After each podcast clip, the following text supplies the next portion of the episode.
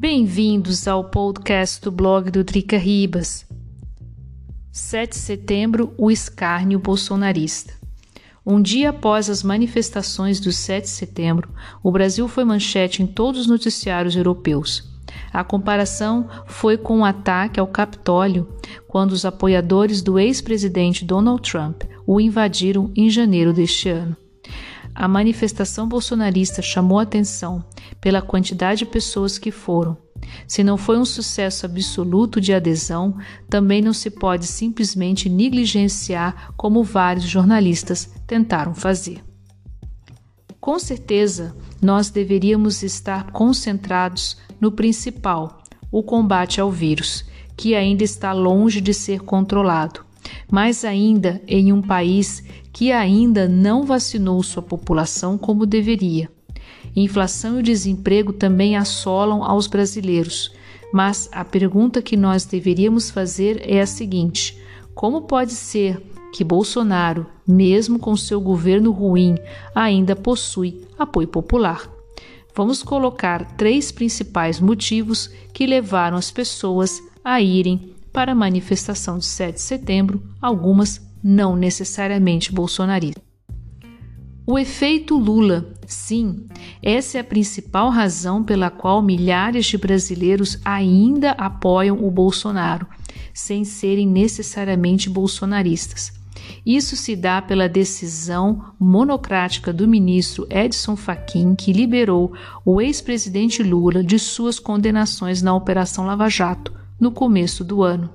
Além da decisão da prisão em segunda instância, o famoso caso do trânsito em julgado, onde o réu pode recorrer caso ele não apresente periculosidade. Esses dois fatos gerou indignação em muitos, embora exista um ponto curioso. A medida beneficia tanto Lula como Bolsonaro com suas pendências com a justiça. Redes sociais.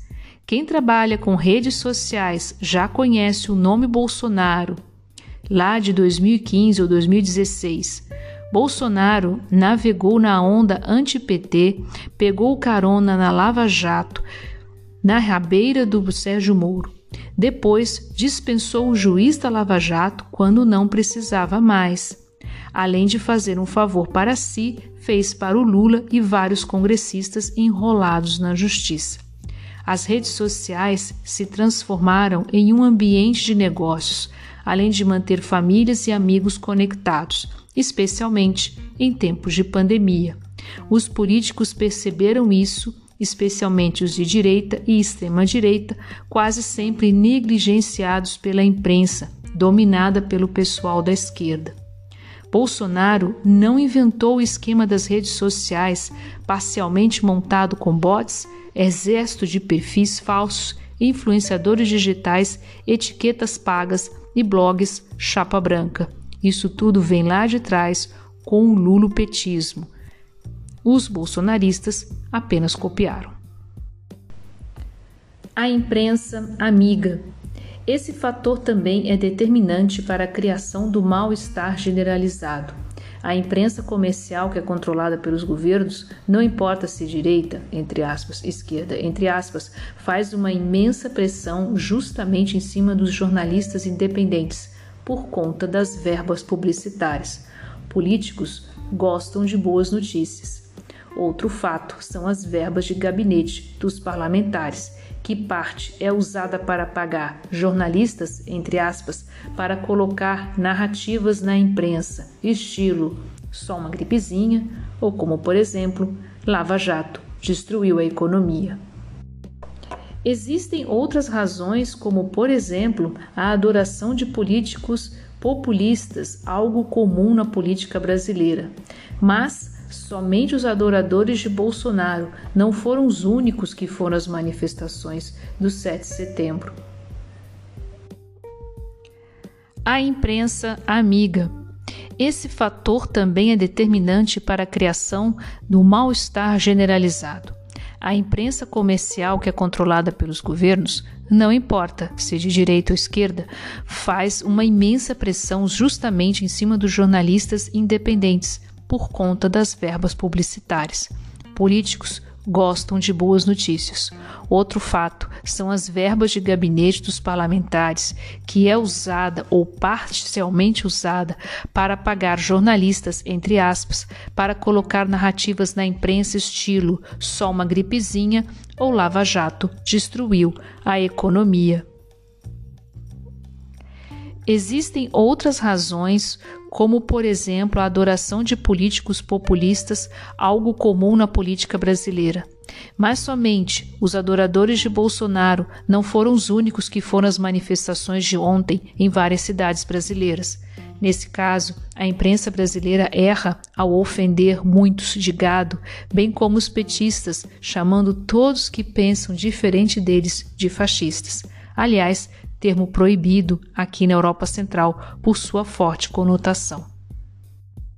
Mas, em tempos de redes sociais com o modelo de negócios das redes baseado em engajamentos, não importa para o lado bom ou mal, esquecendo-se que a base do jornalismo é trazer a informação e analisar o fato, sem paixões ou opiniões.